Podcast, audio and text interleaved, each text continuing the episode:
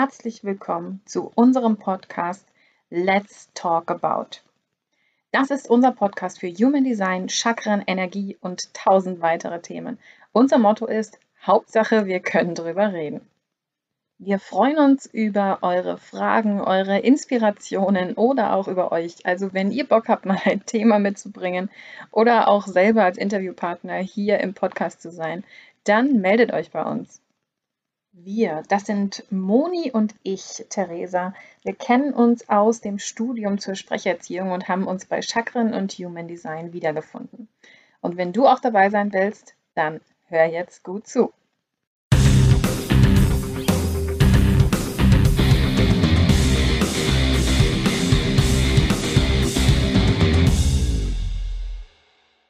Hallo und herzlich willkommen zu unserer neuen Podcast-Folge.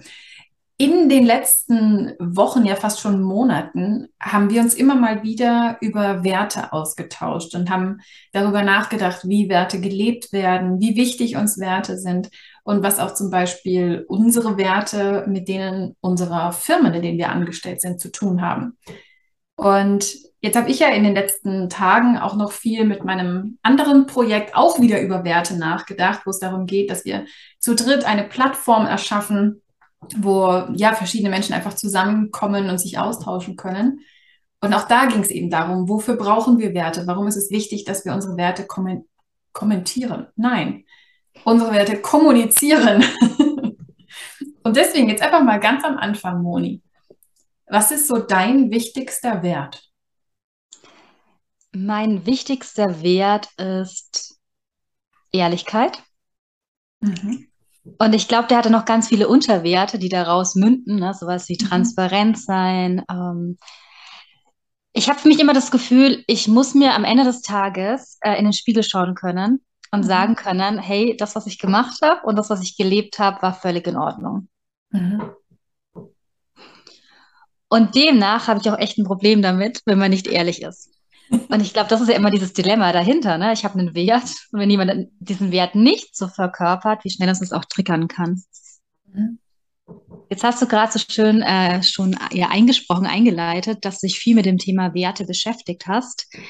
In der Summe hast du für dich einen Wert, wo du sagst, das ist für dich der wichtigste. Vielleicht sind es ja auch mehr Werte und das muss ja nicht immer nur einer sein. Was kam denn bei dir raus? Also ich habe definitiv mehrere Werte. Mm, was ich immer wieder merke, ist, dass mir Loyalität unglaublich wichtig mhm. ist. Und wie du es aber gerade auch schon gesagt hast, da gehört natürlich irgendwie was dazu. Also zu Loyalität zum Beispiel gehört für mich Ehrlichkeit dazu. Weil wie kann ich loyal sein, wenn ich nicht ehrlich zu jemandem bin? Sobald ich nicht ehrlich zu ihm bin, bin ich auch nicht loyal zu jemandem. Und das ist eben was, wo, wo ich für mich merke, loyal zu Menschen stehen, loyal zu meiner Firma stehen, ist für mich unglaublich wichtig. Also auch wenn zum Beispiel meine Werte von dem meiner Firma abdriften, wenn sie nicht mehr identisch sind, dann bin ich trotzdem so lange loyal, bis ich meine Entscheidung getroffen habe und zum Beispiel gekündigt habe. Weil ich mir denke, das haben die verdient. Die können ja nichts dafür, dass ich mich vielleicht verändere oder sowas. Und von daher haben sie meine Loyalität und dass ich trotzdem hinter ihnen stehe, so lange verdient, bis ich gegangen bin. Weil ich kann ja jederzeit entscheiden zu gehen.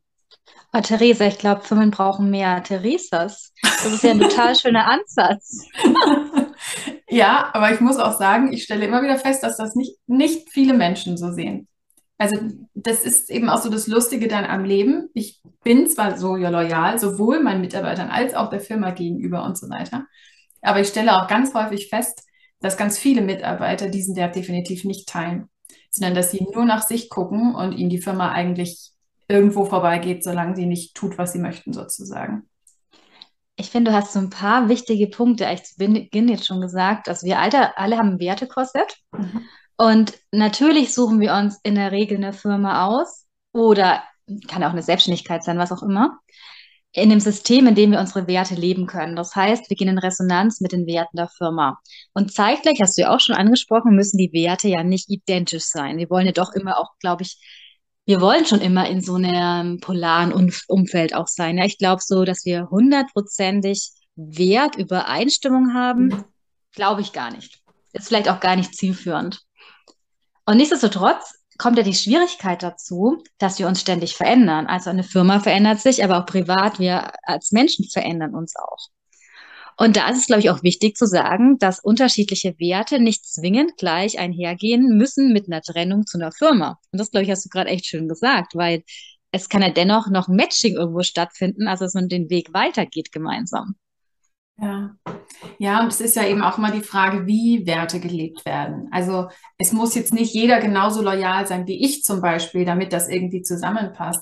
Aber es muss eben dann zum Beispiel trotzdem eine Ehrlichkeit da sein oder es muss trotzdem ein, ein gewisses Hintereinander stehen da sein und kein, ähm, wir legen uns gegenseitig irgendwie Steine in den Weg oder sowas. Und das ist ja das, was du auch ansprichst, eben zu sagen, es kann trotzdem matchen. Wir müssen nicht alle genau die gleichen identischen Werte haben, aber es muss irgendwie zusammenpassen.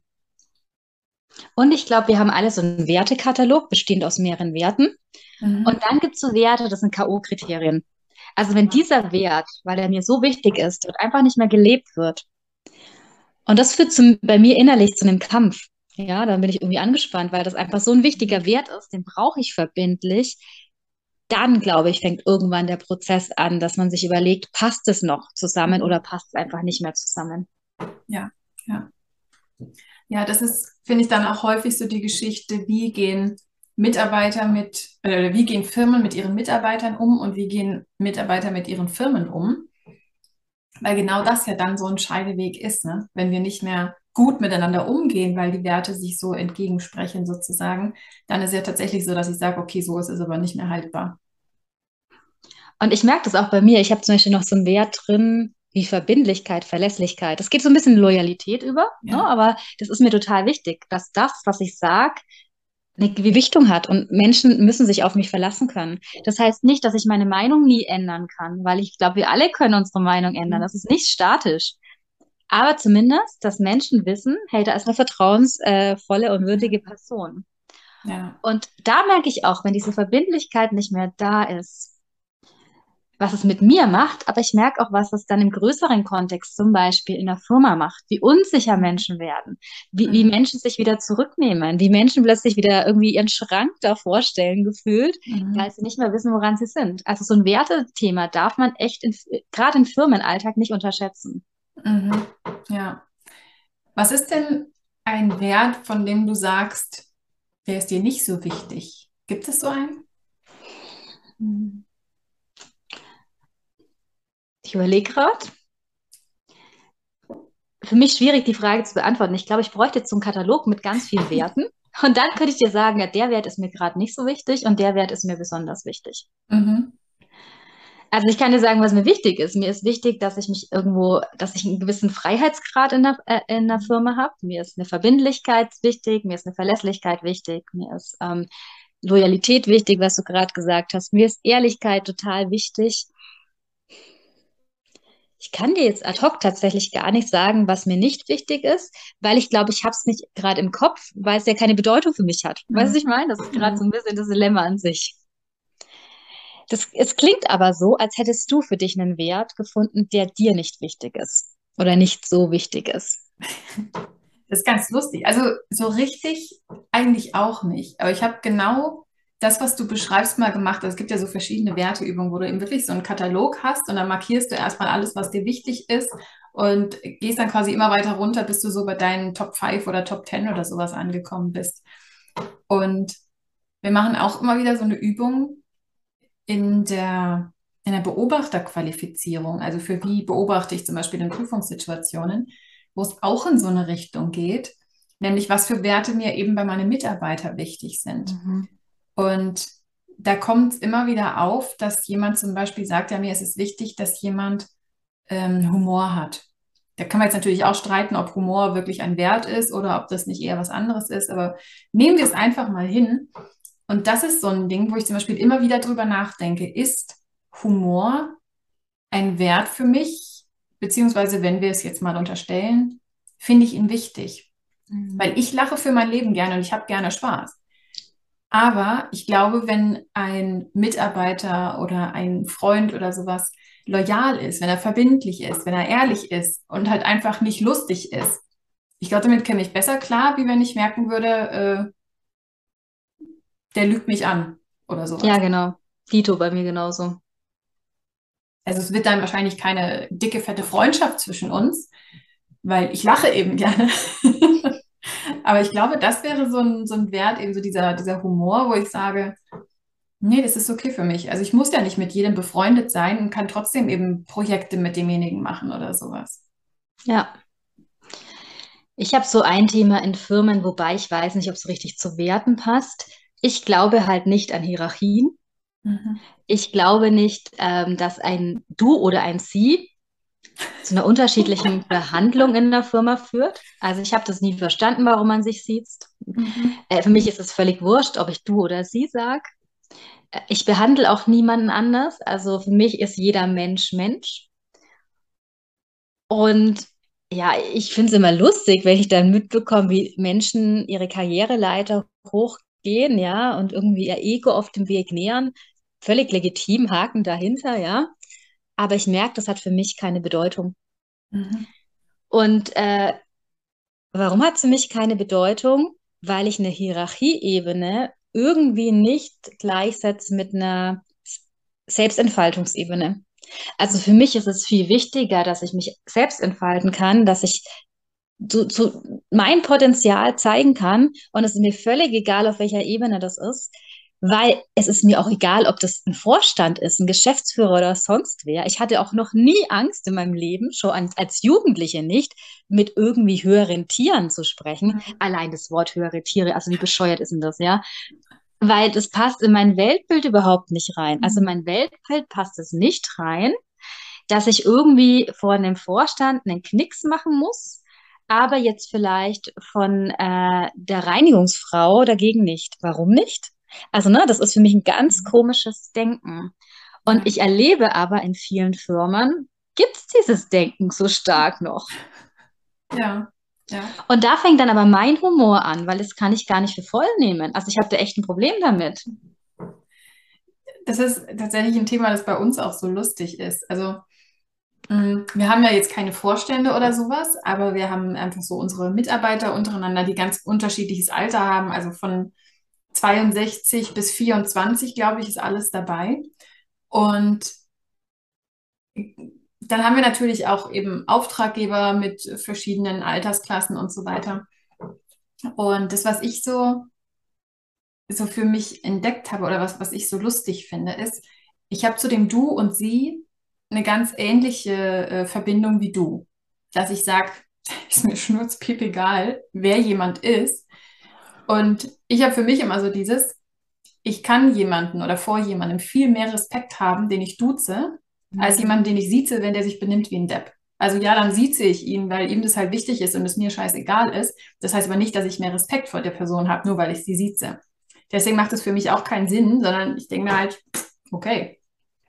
Da genau so diese, diese Knicke-Situation eben. Wer bietet jetzt zum Beispiel wem das Du oder das Sie an? Also das Du an. Wo ich mir auch denke, so, Augenhöhe bedeutet, derjenige, der es als erstes spürt, spricht es an. Ja, und wie bescheuert ist doch mal ganz ehrlich, warum muss ich mir bei einer Einladung im Vorfeld überlegen, wer die Einladung ausspricht? Ja. Da möchte ich doch gar nicht irgendwie meine Gehirnkapazität verwenden, um so einen bekloppten Vorgang ähm, zu entscheiden. Ja. Drück doch einfach die Einladung, ja, oder sag doch, bitte wollen wir uns jetzt nicht einfach duzen. Das habe ich auch nie verstanden. Ja, ja. Also das ist auch was, wo ich mir immer denke, so, also jeder soll das machen, wie er möchte. Also ich kenne ein paar Leute, denen ist es unglaublich wichtig und ich kann es auch akzeptieren. Also ich kenne auch ein paar, da habe ich dann abgewartet, weil ich einfach gemerkt habe, das ist denen wichtig, habe ich auch abgewartet, bis die mir das Du angeboten haben.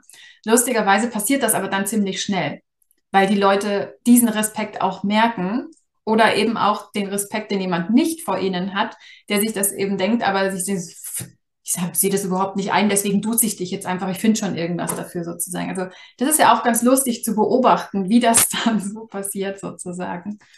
Und gleichzeitig aber auch dann so diese Diskussionen, eben gerade mit du und sie zum Beispiel, in Ausbildungs- und Prüfungssituationen. Mhm. Ich kann doch meine Teilnehmer in einer Ausbildungssituation nicht duzen, wenn ich sie danach prüfe, wo ich mir denke, wieso nicht? Mhm. Wieso kann ich sie nicht duzen beim Prüfen? Ja, weil vielleicht muss ich ihnen sagen, dass sie durchgefallen sind. Und weiter? ich verstehe das Problem nicht. Ich kann auch sagen, hey, sorry, aber du bist durchgefallen. Also was ändert sich zwischen, hey, sie sind durchgefallen und hey, du bist durchgefallen, er ist durchgefallen, das spielt doch keine Rolle. Weil wir immer das Gefühl Menschen, haben, dass sie eine Distanz schafft und deswegen ja. haben wir einen Schutzmechanismus dahinter. Ja. Ja, für mich absoluter Blödsinn, ehrlich gesagt, weil die Aussage ist die gleiche. Und dann merke ich wirklich, dass ich da irgendwie eine andere Logik für mich habe. Ja. Aber die Frage, die sich mir dann stellt, ist, und jetzt kommt der Bogen zurück zum Anfang, mhm. hat es vielleicht auch was mit Ehrlichkeit zu tun? Dass ich eben, wie du sagst, mit dem Sie diese Distanz herstelle, bei der ich ehrlicher sein kann, als ich es vielleicht mit einem Du sein könnte, weil es für mich eben eine Rolle spielt, wie ehrlich bin ich zu jemandem. Und zu jemandem mit einem Du habe ich irgendwie eine Beziehung, dem kann ich nichts Schlechtes sagen oder sowas. Geht das vielleicht nicht? Oder womit hängt es tatsächlich zusammen, dass ich eben zum Beispiel denke, derjenige muss das Sie anbieten oder den muss ich siezen, weil ich muss ihn prüfen oder sonst irgendwas? Das ist ein total spannender Aspekt und der kann durchaus eine Rolle spielen. Mhm. Dass wir wirklich der Meinung sind, in einer bestimmten, wo es ja nur ein Wort Unterschied ne, in gewisser Weise ist, aber dass wir dadurch dann ja eine Legitimation haben. Mhm. Als du gerade meintest mit Ehrlichkeit, sie und du, das Spannende bei mir war, ich hatte eher für mich den Impuls, für mich wäre das sie nicht ehrlich. Mhm. Nicht ehrlich im Sinne von, wenn ich mich jetzt als Person betrachte, wie ich so tick, wie ich so drauf bin, ja, äh, wie meine Dynamik ist, dann mhm. passt es sie zu mir einfach überhaupt nicht. Mhm. Und das wäre das wär für mich die Rolle dahinter. Weißt du, was ich meine? Mhm. Das ist für mich so, da würde ich mehr eine Rolle spielen. Wobei man auch sagen muss, ich muss es ein bisschen äh, wieder minimieren. Ich habe Kollegen, die sieht sich. Mhm. Da weiß ich auch, das ist ähm, dem Kollegen sehr, sehr wichtig. Und es hat wirklich null, null, null Einfluss auf unsere Zusammenarbeit und mhm. auf unsere Vertrauensbasis oder sonstiges. Also auch das kann sehr gut funktionieren. Ja, ja. Also das ist das, ich, ich entscheide immer in der Situation, möchte ich jemanden duzen oder siezen. Also eben, ich, also es kann sein, dass ich vor der einen Ausbildungsgruppe stehe und sie sieze und vielleicht erst irgendwann später duze, vielleicht auch gar nicht. Es kann aber auch sein, dass ich zu einer Gruppe direkt am Anfang sage, hey, lasst uns doch duzen. Also das ist ja eben für mich auch nicht festgeschrieben, so es geht nur das Du, alles andere finde ich scheiße, sondern wirklich so, ich entscheide das in dem Moment, wie ich mich mit dieser Person fühle, aber dann hat es nichts mit Respektlosigkeit oder nicht zu tun, wenn ich jemanden duze, sondern eigentlich genau das Gegenteil. Das ist das, was ich meinte mit, ich kann viel mehr Respekt haben vor jemandem, den ich aus vollem Herzen duze. Ich habe eine provokante Frage. Und mhm. zwar, deine These war ja, vielleicht ist es sie irgendwie leichter, weil ich dann ehrlicher sein kann oder zumindest ich das Gefühl habe, ich bin ehrlicher. Kennst du das? Es gibt so Menschen, bei mir nur ganz, ganz wenige, weil ich bin ja wirklich ein Fan von der Du-Kultur. Aber es gibt so ein paar Menschen, bei denen denke ich mir, boah, dich will ich nicht duzen, bleib mir fern. Ja, also ich weiß nicht, das ist so, kennst du dieses Gefühl? Da kriege ich, da krieg ich das Du auch gar nicht so richtig über die Lippen. Und jetzt habe ich mir die Frage gestellt, eigentlich wäre wär ehrlich dann zu sein, zu sagen, hey, sorry, irgendwie, du nervst mich, ich komme dir gar nicht klar, lass es einfach bleiben. Aber das macht man ja in dem Moment auch nicht. Ja. Hm, gute Frage. Also ich, ich glaube, da kommt es für mich dann auch wirklich wieder darauf an, was, was für eine Beziehung habe ich zu dem. Also eben ist es jetzt ein Kollege oder sowas, so nach dem Motto, wir müssen jetzt nicht jeden Tag zusammenarbeiten, aber wir müssen zumindest miteinander klarkommen, wenn wir irgendwie an einem gleichen Projekt arbeiten dann ist es für mich durchaus eine gangbare Lösung zu sagen, ja, wir duzen uns weiter oder ich biete zumindest nichts anderes an, sage ich mal. Wie ich dann darauf reagieren würde, wenn derjenige sagt, hey, lass uns doch duzen, da bin ich mir noch nicht ganz sicher. Aber grundsätzlich wäre das so eine Situation, wo ich mir denke, so, da ist es trotzdem dann ehrlich, sie zu sagen. Mhm. Und da geht es mir auch nicht darum, dass ich ähm, dann quasi unehrlich bin, weil ich eben sagen könnte, hey, du nervst mich, weil das ja wieder was ist, wo ich mich frage, ist das ein, ein Feedback, das notwendig ist? Mhm. Also muss ich meine Gefühlslage dem anderen an die Nase hauen, sozusagen, was hat er davon? Wenn ich jetzt tatsächlich eine Situation habe, aus der ich ihm Feedback geben kann, weil er sich zum Beispiel mir gegenüber daneben genommen hat oder sowas und ich deswegen denjenigen blöd finde, dann finde ich, sollte ich ihm eher dieses Feedback geben, als zu sagen, nee, nee, wir bleiben lieber auf Distanz. Aber wenn eben mir einfach die Nase nicht gefällt, was wir alle haben, also wir müssen nicht mit jedem klarkommen, dann finde ich, ist das sie durchaus ehrlich. Einfach zu sagen, nö, ich habe nicht die Verbindung, dass ich dich duzen möchte. Ja. Jetzt hatten wir ganz viel über Werte schon gesprochen und dass wir alles um Wertekorsett oder Wertekorist haben. Jetzt würde mich mal deinen Erfahrungswert interessieren. Gab es Situationen in deinem Leben, Lebensphasen, in denen du gemerkt hast, dass du gegen deine Werte lebst? Und wenn ja, was hat es mit dir gemacht? Vielleicht wirst du uns da so ein bisschen eintauchen lassen, falls es sowas schon mal gab. Ja. Ich glaube, es war mein Jurastudium. Es, ja, ja, auf jeden Fall mein Jurastudium. Ähm, ich habe Jura studiert, weil ich Gerechtigkeit wollte. Weil ich der Meinung war, es gibt ein richtig und ein falsch und das muss mehr gelebt werden. Ich habe dann im Jurastudium relativ schnell festgestellt, dass es richtig oder falsch nicht gibt, aber dass es trotzdem Gerechtigkeit geben kann. Und habe gleichzeitig aber festgestellt, dass es die meiner Meinung nach nicht in unserem Rechtssystem gibt. Mhm. Und das heißt, ich bin in diesem Studium dann gewesen, ich glaube im zweiten Semester oder sowas war das, wo ich dann so diese, diese Erkenntnis quasi für mich rausgeholt hatte. Und ich bin ja in diesem Studium geblieben, weil ich mir dachte, okay, das war immer das, was ich wollte. Ich habe nur mein Abitur gemacht, weil ich Anwältin werden wollte, weil ich für Gerechtigkeit kämpfen wollte und sowas.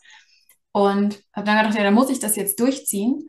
Und dann muss ich einfach diejenige sein, die dafür sorgt, dass unser Rechtssystem gerecht wird. Also ich habe dann erstmal quasi voll reingehämmert, quasi und gesagt, nein, ich muss was verändern, ich muss dafür einstehen. Und wenn ich am Ende alleine da stehe und für ein gerechtes System kämpfe, dann ist das halt so. Aber ich glaube einfach nicht, dass es so ist und habe da ganz lange gekämpft, was auch extrem anstrengend war.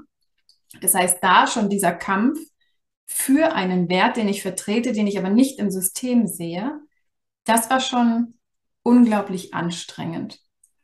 Und das habe ich eine ganze Zeit lang eigentlich mitgemacht und durchgemacht. Und das hat sich dann immer wieder auch in meinen Klausuren gezeigt, weil, weil ich habe relativ viel dann mit Gesellschaftskritik angefangen. Das heißt. Die wollte keiner hören. Ja, ja, also das war eigentlich sogar schon zweiter Wert, der dann da äh, eine Rolle gespielt hat, weil ähm, die Klausuren im Jurastudium, also nee, anders. Ich bin ja ein Mensch, ähm, ich spreche sehr gerne über verschiedene Meinungen und ich kann verschiedene Meinungen auch akzeptieren. Und das ist super. Im Jurastudium zählen Meinungen aber nicht. Also jedenfalls nicht deine. Es zählt die Meinung von Hans Wurst, der Buch X geschrieben hat, und von Klaus Peter, der Buch Y geschrieben hat. Aber deine Meinung, du, der du diese Klausur schreibst, die ist vollkommen irrelevant. Und ähm, das ist okay, weißt du, die Bücher sind ja auch nur zwischen 32 Jahren alt und sowas. Von daher, das macht ja total Sinn, dass man sich dann lieber diese Meinungen anschaut. Aber ich habe dann eben meine Gesellschaftskritik in meinen Klausuren so mit verpackt. Ging es dann zum Beispiel um, ähm, um Abtreibung, ging es in dem einen, ob man ein, ein ein Fötus abtreiben darf. Und da ging es quasi um eine Klage, die du dann aufschreiben musstest und wo du eben argumentieren musstest, warum könnte es eben in Ordnung sein, warum könnte es auch nicht in Ordnung sein. Da musst du ja diese Abwägung und sowas dann im Studium machen. Und da habe ich eben Gesellschaftskritik untergebracht, so wie man damit umgeht und wer Entscheidungen treffen darf und bla bla bla. Und da habe ich immer wieder in meinen Klausuren dann von meinen Dozenten am Rand so stehen sehen haben, Gesellschaftskritik hat hier nichts zu suchen, sparen Sie sich das für was anderes. Wo ich dann auch wieder ähm. gemerkt habe, so, okay, es interessiert nicht mal jemanden, was ich für eine Meinung habe. Also wenigstens da, wo es um Gerechtigkeit geht, sollte es doch eine Rolle spielen, welche Meinungen es auf dieser Welt gibt. Und das heißt, auch da habe ich wieder so diesen Kampf gehört und gedacht, okay, ich, ich muss durch dieses Studium durch, weil nur dann kann ich das verändern, nur dann kann ich das angehen. Bis ich ja irgendwann dann wirklich aufgegeben habe, also wo es mir auch im Studium richtig schlecht gegangen ist, wo ich auch, ähm, ja, wo ich mir auch körperlich immer wieder schlecht war mhm. und wo ich richtig müde war den ganzen Tag. Und das nicht, weil ich zu wenig geschlafen oder zu viel gefeiert habe, sondern weil es mich so angestrengt hat, jeden Tag diese Kämpfe zu kämpfen, bis ich dann wirklich gesagt habe, okay, ähm, das hilft nichts mehr. Dann habe ich ja die Sprecherzieherausbildung angefangen und habe gesagt, gut, dann machen wir das anders. Ich werde Sprecherzieherin von Politikern, die dann die Gesetzgebung verändern und die das Jurastudium verändern. Plan B. Genau, das war dann mein Plan B. Ich habe mein Jurastudium ja fertig gemacht, also ich bin ja Wirtschaftsjuristin, aber es war für mich unglaublich entspannend zu wissen, ich mache das jetzt nur fertig, weil ich einfach diese, diese Basis brauche, um doch noch das System zu verändern und nicht, weil ich jetzt noch in diesem System sein möchte. Mhm. Und es war ein unglaublicher Kampf für meine, ja, meine Werte eben von Gerechtigkeit, von Meinungsfreiheit, von überhaupt Meinungen vertreten und Meinungen haben können. Das war unglaublich anstrengend. Ich finde es so spannend, bei Juristen erfährt man ja oft immer als erstes so mit dem Satz, ähm, Gerechtigkeit haben und bekommen sind zwei unterschiedliche ja. Positionen. Und für mich war das echt immer, also mich hat es nie zum Jurastudium gezogen, obwohl ich ja letztendlich so zumindest Arbeitsrecht ein bisschen hatte, mhm. ja, und auch, ja, Kaufvertrag, nur die Standards, die man halt in der Schule hat, etc. Weil für mich war immer die Vorstellung so, so schlimm, dass ich als Strafverteidiger mhm. da sitze und irgend so ein Perversling verteidige, mhm. der wirklich das Leben einer Person vernichtet hat in gewisser Weise, mhm. aber durch meine manipulative Art, wie ich die Gesetzgebung auslege, den noch freisprechen kann. Und das hat in mein Wertesystem nie gepasst, weil das, glaube ich, dieser Fokus drüber genau der gleiche wie bei dir ist, Gerechtigkeit. Mhm.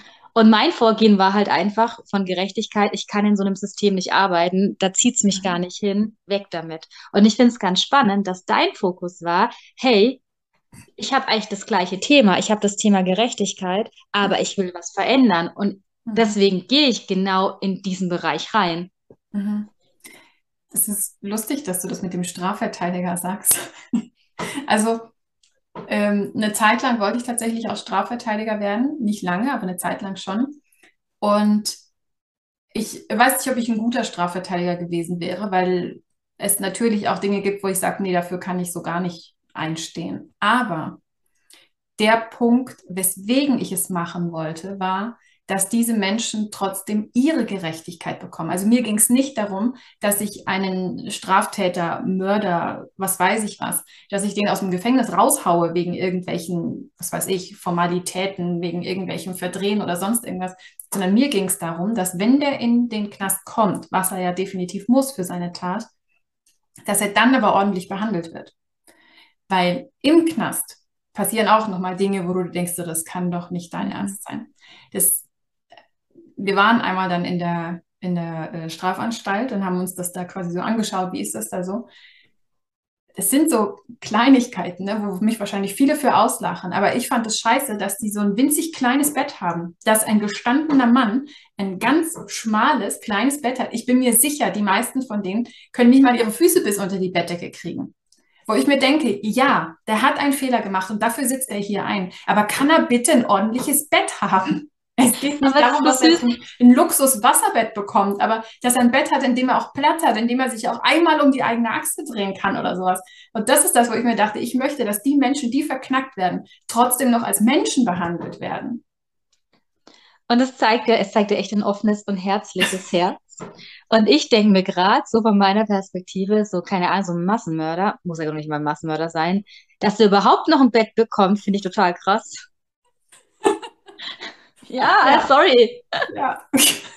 Also wie gesagt, ich weiß auch nicht, ob ich jeden so verteidigen könnte oder ob das nicht bei manchen dann doch durchkommt. Aber das, doch, bei vielen denke ich mir so, ja, ist okay, dass er verknackt wird, hat er verdient dafür. Aber er kann doch bitte wenigstens ein ordentliches Bett bekommen. Jetzt wäre jetzt wär mal die Frage, welchen Wert hat Schlafen bei dir in deiner Wertehierarchie? Oh, einen extrem hohen Wert. I feel you. Doch, also Schlaf ist mir wichtig. Schlafentzug ist ja auch eine Foltermethode. Ja, das merken spätestens äh, Mütter äh, oder auch Väter, wenn sie Kinder haben, äh, wie belastend tatsächlich der Mangel des Schlafes. Ja, ja aber es gibt ja richtige Foltermethoden eben mit Wachhalten und Lichter anmachen genau. und Lärm machen und sowas alles, damit du wirklich nicht schlafen kannst und sowas. Ja, Schlaf hat einen sehr hohen Wert für mich. Das, das ist das ist momentan auch sehr schwierig für mich, weil es ist Sommer, es ist warm und wir wohnen hier in einem relativ alten Haus, das halt noch nicht so diese schönen neuen Dämmungen hat. Das mhm. heißt, mhm. hier wird es relativ warm dann auch mal im Sommer in den oberen Stockwerken. Und wir haben schon so eine mobile Klimaanlage, vor allem bei uns im Schlafzimmer. Und wir haben mehrere so, wie heißen sie jetzt, Ventilatoren in verschiedenen Zimmern. mir ist das alles zu laut. Also ich habe hier ab und zu mal, habe ich hier so einen neben mir stehen, den mache ich dann an, weil es wirklich nicht mehr geht. Also wenn es mehrere Tage schon um die 30 Grad hat, dann mache ich den mal an, um durchzulüften und muss ihn aber dann auch wieder aufmachen. Aber mein Freund möchte am liebsten sowohl die Klimaanlage als auch den Ventilator im Schlafzimmer anhaben, wenn wir schlafen. Und das ist was, da habe ich das Gefühl, das ist Folter für mich. Also schon allein, wenn ein Gerät an ist. Aber wenn dann beide Geräte an ist, das geht sowas von gar nicht für mich, weil ich dann nicht runterkomme. Ich merke das richtig in diesen Sommertagen, jetzt eben in letzter Zeit auch wieder, dass ich dann tagsüber gereizt bin, weil tagsüber hast du ja auch ständig Geräusche um dich. Entweder weil du Videokonferenzen hast und jemand mit dir spricht oder weil dann tagsüber der die Hecke schneidet und der seine Mauer macht und der hier was macht nicht mal nachts hast du dann deine Ruhe. Und ich denke so, meine Ohren sind wirklich so empfindlich momentan. Das ist krass. Jetzt habe ich schon angefangen, mir nachts dann meine, meine Ohrstöpsel in die Ohren zu machen, woran ich mich ja auch erstmal gewöhnen muss, weil ich mhm. mag eigentlich nicht, wenn irgendwas in meinen Ohren ist, aber es wird schon besser. Aber selbst dadurch höre ich noch diesen bescheuerten Ventilator. Und das sind wirklich so Momente, wo ich mir denke, so, ich ziehe aus, ich brauche eine eigene Wohnung, in der alles mucksmäuschenstill ist, wenn ich schlafen möchte. Falls es sich beruhigt, bei uns darf keine Klimaanlage angemacht werden. Also bei uns heißt bei mir im Auto. Mhm. Ich hasse das. Es ist bei mir nicht das Geräusch, sondern bei mir ist es eher dieses künstlich erzeugte mhm. Runterkühlen mit diesem Gebläse. Ich packe das mhm. gar nicht. Und mich, mich macht es richtig aggressiv, wenn ich in den Bus steige und das ist aktuell relativ häufig, dass äh, der Bus so runtergekühlt ist, als wäre wirklich mein Kühlschrank offen. Also außen halt 35 Grad, im Bus plötzlich 20 Grad. Mhm. Und ich merke total, das ist für mich eine Überreizung, was du meinst mit dem Geräusch. Für mich ist es so dieses körperliche Empfinden, was mich überreizt. Mhm. Und da muss ich auch wirklich aufpassen. Also da kann ich wirklich zur Bestie werden. Ja. Nee, also die, die Kühle mag ich. Also wenn wir zum Beispiel die Klimaanlage anmachen, bevor wir schlafen gehen und es dann schön kühl ist im Bett, das mag ich auch. Oder auch im Auto, da bin ich eine, die relativ schnell runterkühlt. Aber lieber so langsam runterkühlen, dass es trotzdem still ist, als ganz schnell runterkühlen, aber dann diese Lautstärke dazu. Ja, ja, die Männer haben es mit uns nicht so leicht. also andersrum genauso. Ja. Du ja, hast vorhin noch was ganz Spannendes erzählt und da würde ich gerne nochmal drauf eingehen. Ähm, du hattest gemeint, wenn wir nicht mit unseren Werten leben, dann wird es irgendwann ein Kampf, es wird irgendwie anstrengend. Ja. Und es zeigt sich auch jetzt bei dir im körperlichen Empfinden zum Beispiel. Also anders gesagt, macht es uns krank, wenn wir gegen unsere Werte leben? Ja, also ja, glaube ich auf jeden Fall. Also ich so generell, also wahrscheinlich hat ja auch alles, was wir im Leben tun, mit unseren Werten zu tun, aber so ganz generell, wenn wir gegen etwas handeln, wofür wir stehen und wenn wir das vor allem über einen längeren Zeitraum hinweg machen, dann glaube ich, macht es uns krank. Weil das ja auch die ganze Zeit ein Kampf in unserem Kopf ist. Also das heißt, wenn, wenn ich jetzt, was weiß ich denn, ach, ich hatte das früher mal in meinen Beziehungen ich war so ein, so ein Mensch, ich konnte ganz schlecht loslassen. Das äh, steht ja auch in meinem Human Design, dass es mir ganz schwer fällt, loszulassen. Das äh, kann ich definitiv bestätigen. Das heißt, es fiel mir ganz schwer, diesen Punkt zu treffen, sage ich mal, wann es Zeit ist, Schluss zu machen und eine Beziehung loszulassen. Und ich habe es mehrfach erst dann geschafft, als es mir schlecht ging. Also als mhm. ich eigentlich schon wusste, es geht mir nicht mehr gut in der Beziehung, es macht mir keinen Spaß mehr, irgendwie, ja, ich weiß nicht, ergänzen wir uns nicht mehr, helfen wir uns nicht mehr, unterstützen wir uns, keine Ahnung, wie man es bezeichnen soll, aber es passt eben einfach nicht mehr. Und dann aber trotzdem dabei zu bleiben, weil ich mir denke, ja, Theresa, vielleicht weißt du einfach nicht, wie wirklich Liebe funktioniert und da ist irgendwas an dir falsch und ist doch so ein toller Mensch. Also reiß dich jetzt mal zusammen und sowas. Und wahrscheinlich ist dir nur wieder langweilig und deswegen liegt es jetzt so und so weiter. Und du musst einfach mal dranbleiben und so. Du musst dich halt durchbeißen. Das, was ich halt alles so gelernt habe. Und immer erst dann, wenn es mir wirklich schlecht ging und es war bei mir wirklich Übelkeit, Bauchschmerzen und sowas, dann habe ich irgendwann den Absprung geschafft und habe gesagt, nee, Moment mal, ich, ich muss einfach mein ganzes Leben umkrempeln. Da bin ich ja häufig umgezogen, habe den Typen verlassen, habe einen Job gewechselt und so weiter. Also es ist immer häufig alles aufeinander dann passiert, weil ich dann eben einfach mal einmal alles aussortiert habe. Und dann ging es mir wieder gut. Mhm. Und mit der Zeit habe ich das dann zum Glück anders gelernt. Das heißt, ich muss jetzt nicht mehr alles beenden, wenn ich merke, irgendwas oder irgendwer darf jetzt losgelassen werden. Aber ich merke das zum Beispiel immer noch, wenn ich zum Beispiel in einem, in einem Job drin bin oder sowas, wo ich länger dann gegen meine Werte handle. Ich merke das relativ schnell im Körper, dass es mir nicht mehr gut geht. Und ich glaube, das ist bei vielen so. Also ich glaube, was bei ganz vielen, auch wenn wir uns die Krankenquote in Firmen anschauen, klar, Erkältungskrankheiten, ne, alles kein Thema. Aber dass auch ein zumindest kleiner Bruchteil, und vielleicht gar nicht so klein, ich weiß mhm. es gar nicht, dadurch entsteht, dass Mitarbeiter gegen ihre Werte leben oder sich es nicht so ausleben können, wie sie es gerne hätten. Weil der Körper macht sich bemerkbar, ist ja auch ganz klar. Wir führen jeden Tag einen Kampf mit uns selbst und das Schlimme ist ja, unser, wir lernen uns selbst anzugreifen, mhm. weil wir uns, glaube ich, im Unterbewusstsein verurteilen dafür, dass wir was leben, was wir im tiefen Inneren überhaupt nicht sind. Mhm. Ja. Ja, und weil wir uns jeden Tag wieder in etwas reinzwängen, wo wir uns nicht wohlfühlen. Das heißt, wir sagen ja eigentlich auch den ganzen Tag, das ist falsch, was du tust, das ist nicht richtig, was du tust. Das, also das sind ja auch ganz typisch Affirmationen. Ne? Wenn ich mir den ganzen Tag sage, du bist hässlich, du bist dumm, du bist bescheuert, natürlich macht das den Körper kaputt. Von daher, das, ja. Ich hatte die Woche erst einen ganz spannenden Beitrag gehört von ähm, ja, einem Mann, der jetzt, ich, nicht, ich würde es nicht sagen, mega, mega feinfühlig ist, weil mhm. es gibt ja schon Menschen, die sehr schnell Nuancen wahrnehmen. Aber bei ihm war es auch so, als er in einem Berufsalltag war, in dem er sich nicht wohlgefühlt hat. Bei der Firma hat er sich nicht wohlgefühlt, hat er immer Migräne bekommen. Immer wieder Migräne. Und das hat erst aufgehört, als er dieses Arbeitsverhältnis dort beendet hat. Und das fand ich ganz spannend, weil das wieder so ein Zeichen ist. Und ich kenne das bei mir auch tatsächlich, wie der Körper uns eigentlich schützt und uns immer mhm. sagt, passt es gerade, passt es gerade nicht. Und als Außenstehender auch, wie krass es doch ist, da hat jemand Migräne, aber sobald er die Firma verlässt, eine Entscheidung getroffen hat, mhm. hört es auf. Ja, ja. Da hatten wir ja vorhin auch das Thema Ausstrahlung. Ne? Wenn wir Entscheidungen mhm. getroffen haben, wenn sich was verändert, dann strahlen wir ja. plötzlich auch was ganz anderes aus. Ja, vielleicht um den Podcast heute auch zu schließen. Wir alle, glaube ich, haben Werte in uns, und äh, diese Werte werden wahrscheinlich auch immer wieder auf den Kopf gestellt. Also ich glaube, ein Wertekorsett kann sich auch immer wieder verändern, weil wir uns auch immer wieder verändern.